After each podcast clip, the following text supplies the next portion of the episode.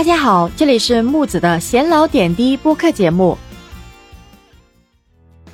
劲爆消息来了，曼联在昨天晚上官宣了 C 罗离队的消息。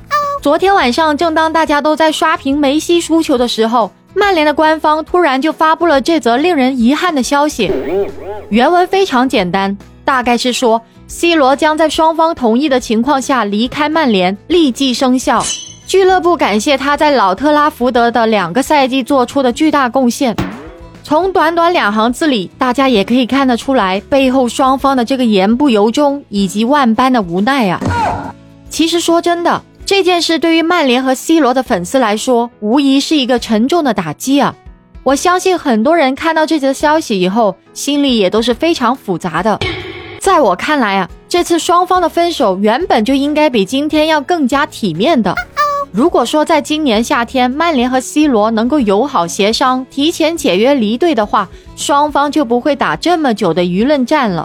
对于 C 罗本人的职业生涯，包括他的家庭、哈腾格以及曼联俱乐部来说，都会是一个最好的选择。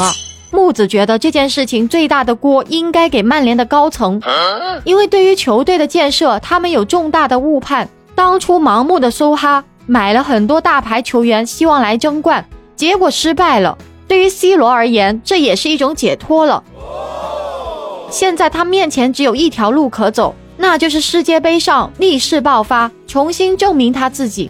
只有这样，C 罗才有可能在世界杯后仍然留在五大联赛，甚至继续在欧冠球队中效力。他还有机会去刷新他自己欧冠进球的记录呢。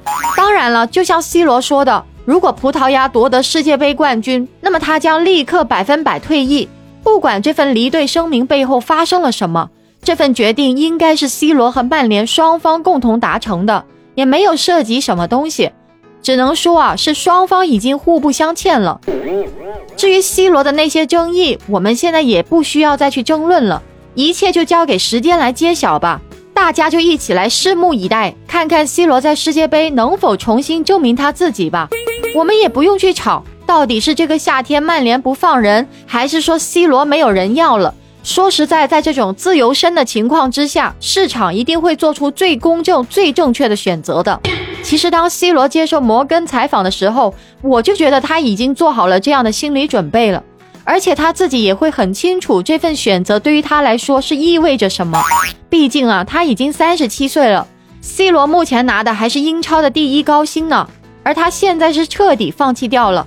不仅如此啊，如果世界杯表现不佳的话，很可能他会失去更多东西呢。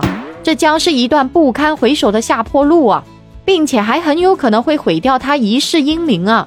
但是 C 罗还是做出了这样非常冒险的决定，他的性格就决定了他的命运了。